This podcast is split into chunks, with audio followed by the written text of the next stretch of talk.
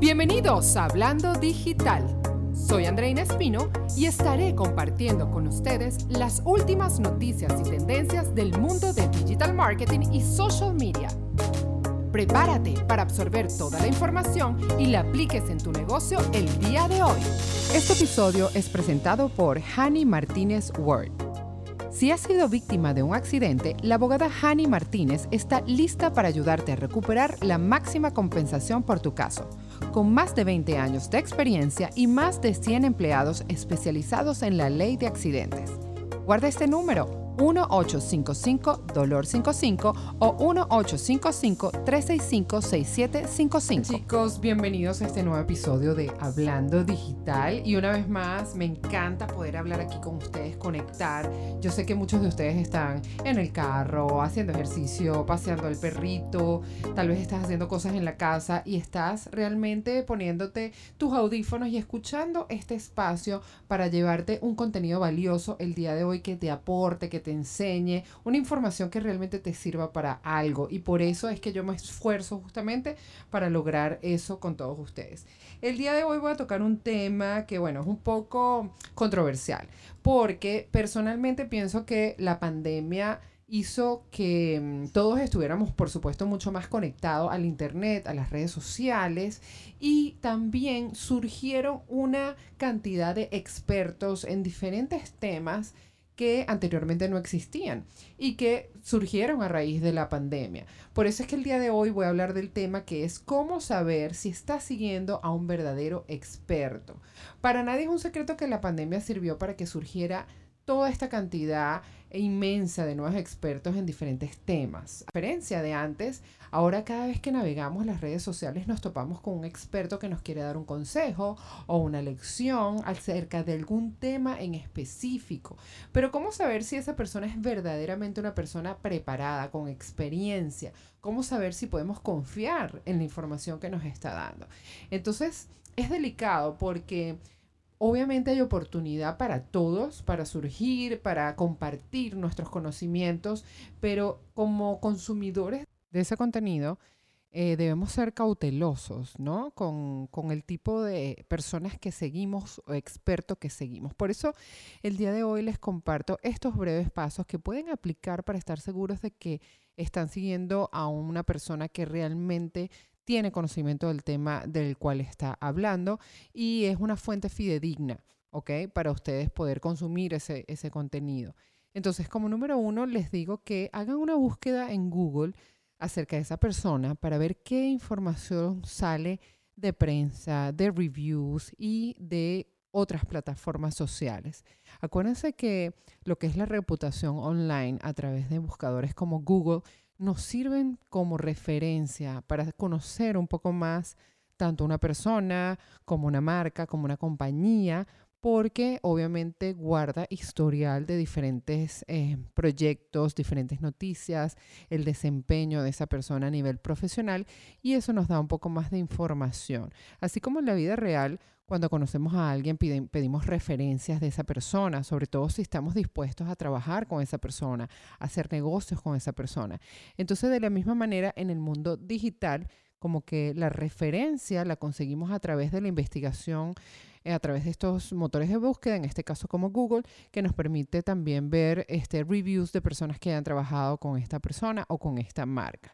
Como paso número dos, em, me encanta, por ejemplo, la plataforma LinkedIn porque para los que no están familiarizados con LinkedIn, yo siempre explico que es como una especie de Facebook, pero más corporativo, porque las personas abren su perfil profesional, colocan todo su currículum, toda su trayectoria de trabajo, su, especialización, su preparación, de manera que si hay alguna compañía que quiere pues contratar a esa persona o, si hay alguna compañía o alguna persona que quiera hacer negocios con esa persona, ya puede ver exactamente cuál es la preparación y la trayectoria de esta persona. Entonces, en el caso de lo que estamos hablando el día de hoy, que es estar seguros de conocer más o menos eh, la historia, la preparación de ese experto en, en, el tema que sea que estemos buscando, LinkedIn nos sirve como una fuente muy importante para poder ver un poco más acerca de la formación de esa persona y la trayectoria. En el perfil de esa persona, generalmente si es un profesional, experto en algún tema en específico, debería tener un perfil en LinkedIn, es lo más probable, y ahí debería estar toda su información de, por ejemplo, cuál es, eh, dónde estudió, en qué universidad, cuál fue su, carrera, cuáles han sido sus certificaciones, qué trabajos eh, tuvo eh, anteriormente, ver si, si los trabajos en los que participó están relacionados con el tema que maneja actualmente eh, ¿Qué recomendaciones tiene? LinkedIn eh, te da la oportunidad de que otras personas te recomienden en los diferentes temas en los que tú te especialices. Eso es súper, súper bueno. ¿Cuánto tiempo tiene trabajando en la industria? Muy importante. Entonces, em, esta plataforma de LinkedIn nos ayuda a conocer toda la parte del currículum profesional de esa persona y así nos ayuda a pues, estar un poquito más seguro porque vamos a conocer un poco más de, lo que es el historial de trabajo, de preparación y todo de esa persona, ¿ok? Y por último, pues visita la página web.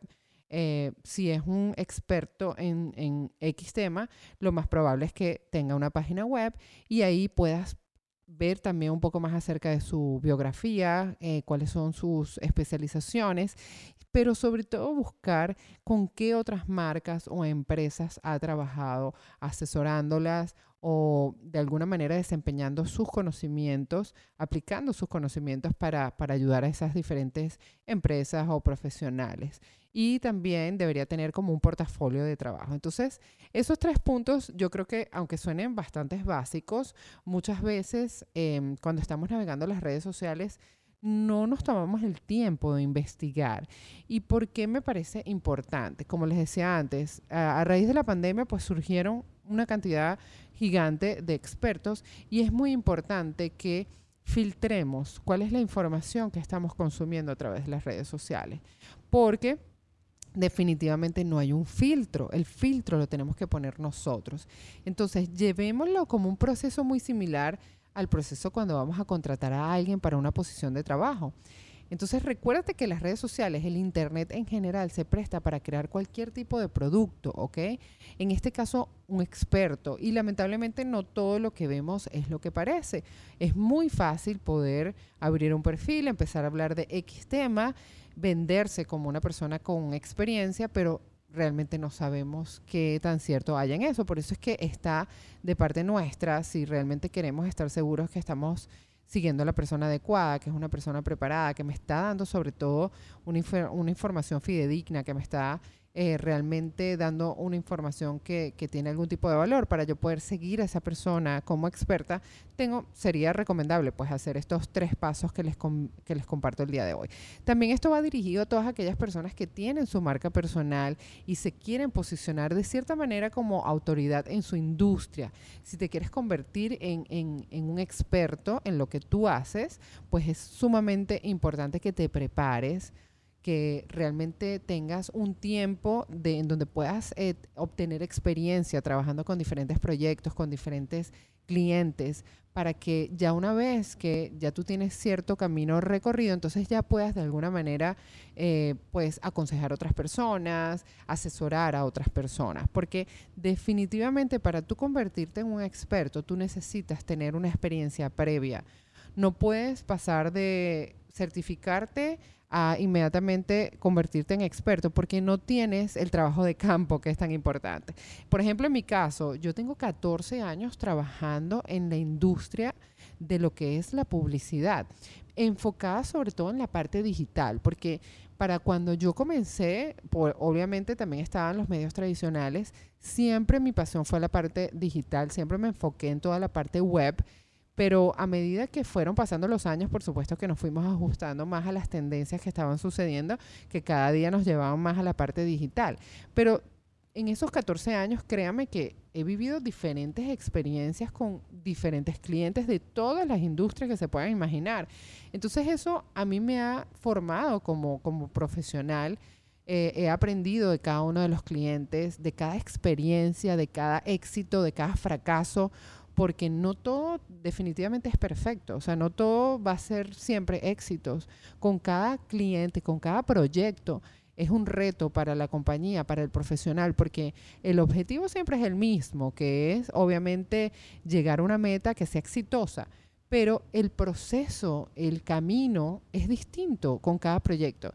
Y lo, bonito de eso, justamente ya cuando tú tienes cierto tiempo trabajando con diferentes proyectos, con diferentes clientes, todo ese aprendizaje, todo ese camino recorrido, es lo que al final cuando te conviertes, por decirlo, entre comillas, en experto, que nadie es experto porque nunca dejamos de aprender, nunca dejamos de formarnos, pero si tú realmente te quieres convertir en una persona, por decir, especialista, más que en experto, en especialista en cierto tema, definitivamente que tienes que tener una experiencia y un recorrido, porque lo ideal es que tú puedas hablar en base a tu experiencia, en base a lo que ya tú has vivido, para que a esas personas que tú vas a asesorar y que les vas a dar ese, ese material eh, valioso, es en base a lo que tú has aprendido en tu trayectoria. Porque, ¿qué voy a aprender yo, por ejemplo, de una persona que no tiene una trayectoria, sino que simplemente estudió, se certificó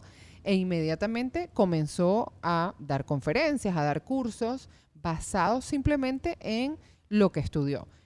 Realmente yo personalmente no siento que esa persona está como que suficientemente capacitada como para, para empezar a darle Em, cursos o conferencias a las personas porque no tiene el trabajo de campo, no tiene la realidad. Es muy fácil venir y decirte, bueno, tienes que hacer esto, tienes que hacer aquello. O sea, la teoría es muy fácil. Pero si tú no tienes un trabajo real, si tú no te has enfrentado al mundo real y esas teorías las has aplicado en proyectos reales y te has dado cuenta cómo ha funcionado o no ha funcionado esa teoría de la que tú estás hablando, entonces no, no tienes las herramientas reales para tú sentarte y eh, asesorar a otra persona o a una compañía o dar un curso o dar una conferencia. Es algo, es un tema bien delicado. Este es mi punto muy personal.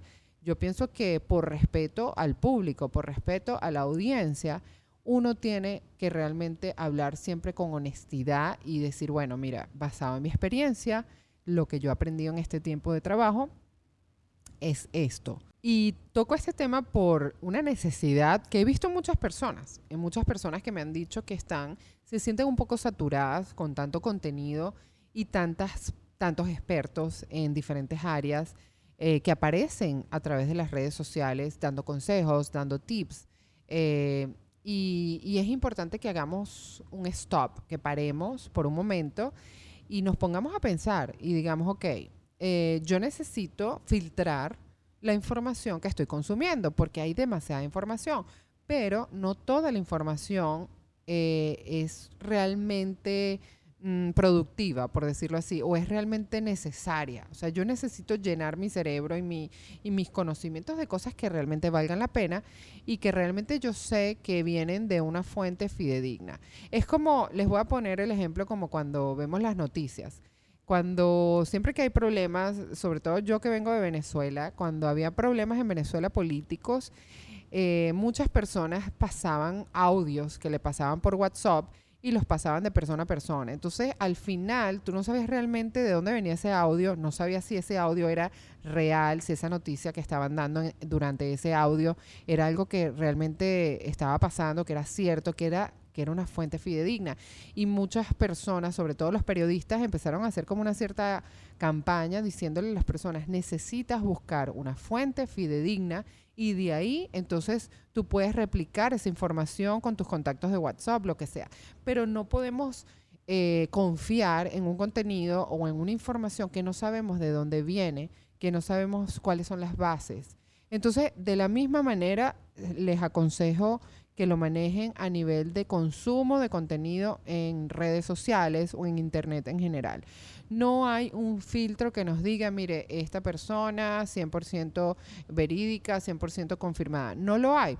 Entonces, nosotros mismos tenemos que hacer el trabajo de investigación y decir, ok, ya va, ¿quién es esta persona? ¿Por qué me está hablando de este tema? ¿Cuál es su background? ¿Cuál es su historial? ¿Cuál es su experiencia? Y en base a eso tomar la decisión si vas a seguir a esa persona, si vas a tomar en cuenta el contenido que te está compartiendo, ¿ok? Entonces, bueno, chicos, esto fue todo por hoy.